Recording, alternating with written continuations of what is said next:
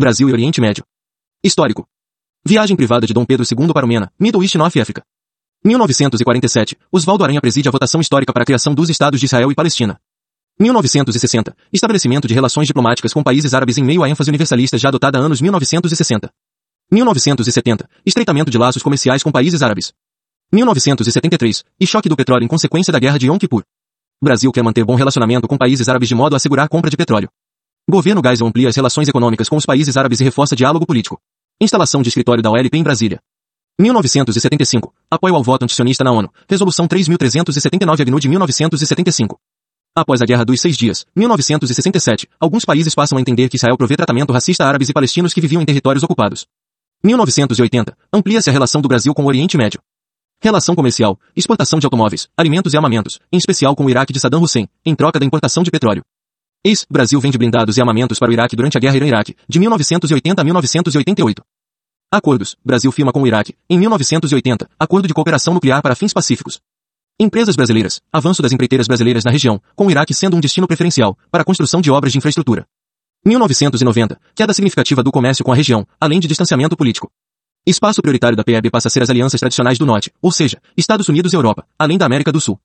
O Iraque passa a ser visto como um par internacional após a Guerra do Golfo, em que o Iraque invade o Kuwait e uma coalização internacional chancelada pelo Conselho de Segurança das Nações Unidas promove intervenção militar.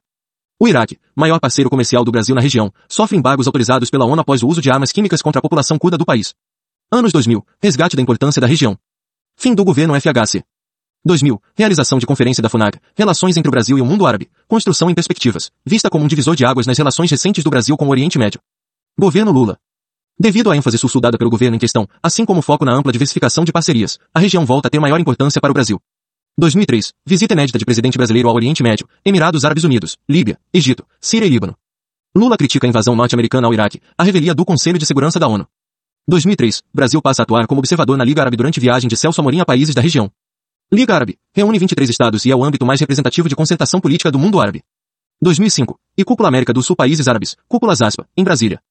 Reúnem-se os países da Casa, Comunidade Sul-Americana de Nações, criada em 2004, e os países da Liga Árabe.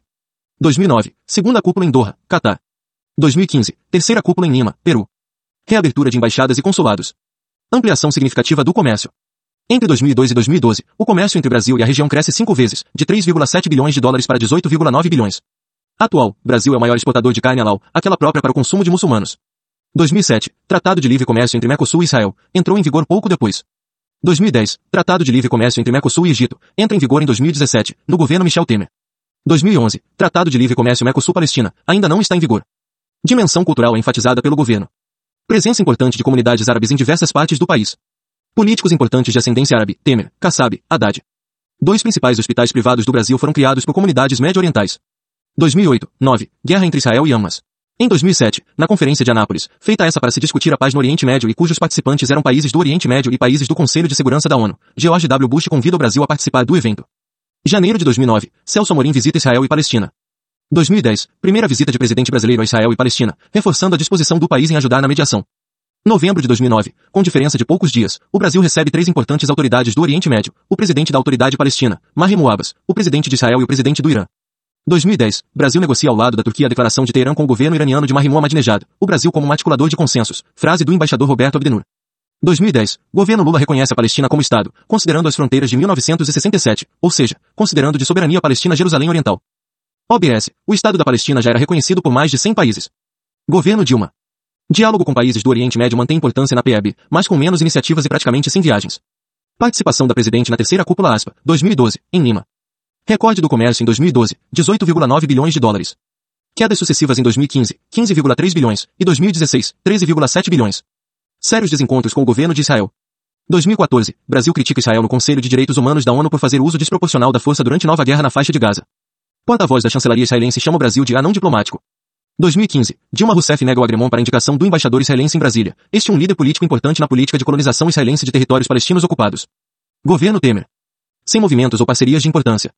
2018. Viagem de Aloysio Nunes para Israel e Palestina em 2018. Tentativa de resgatar bom relacionamento após embates entre o governo Dilma e Israel. Governo Bolsonaro.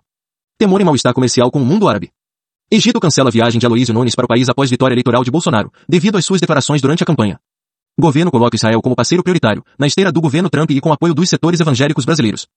Promessa de transferência da Embaixada Brasileira de Tel Aviv para Jerusalém. 2019. Viagem de Bolsonaro a Israel. Acordos de ciência e tecnologia, defesa, segurança pública, aviação civil, segurança cibernética e saúde.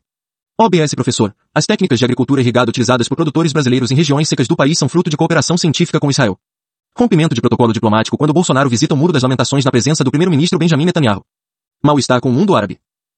Fevereiro de 2019, Bolsonaro também fez viagem aos Emirados Árabes, Catar e Arábia Saudita, com o objetivo de tentar atrair investimentos aos projetos de concessões e privatizações no âmbito do Programa de Parcerias e Investimentos, PPI. 2020, indicação do general Gerson Menandro Garcia de Freitas para o cargo de embaixador de Tel Aviv.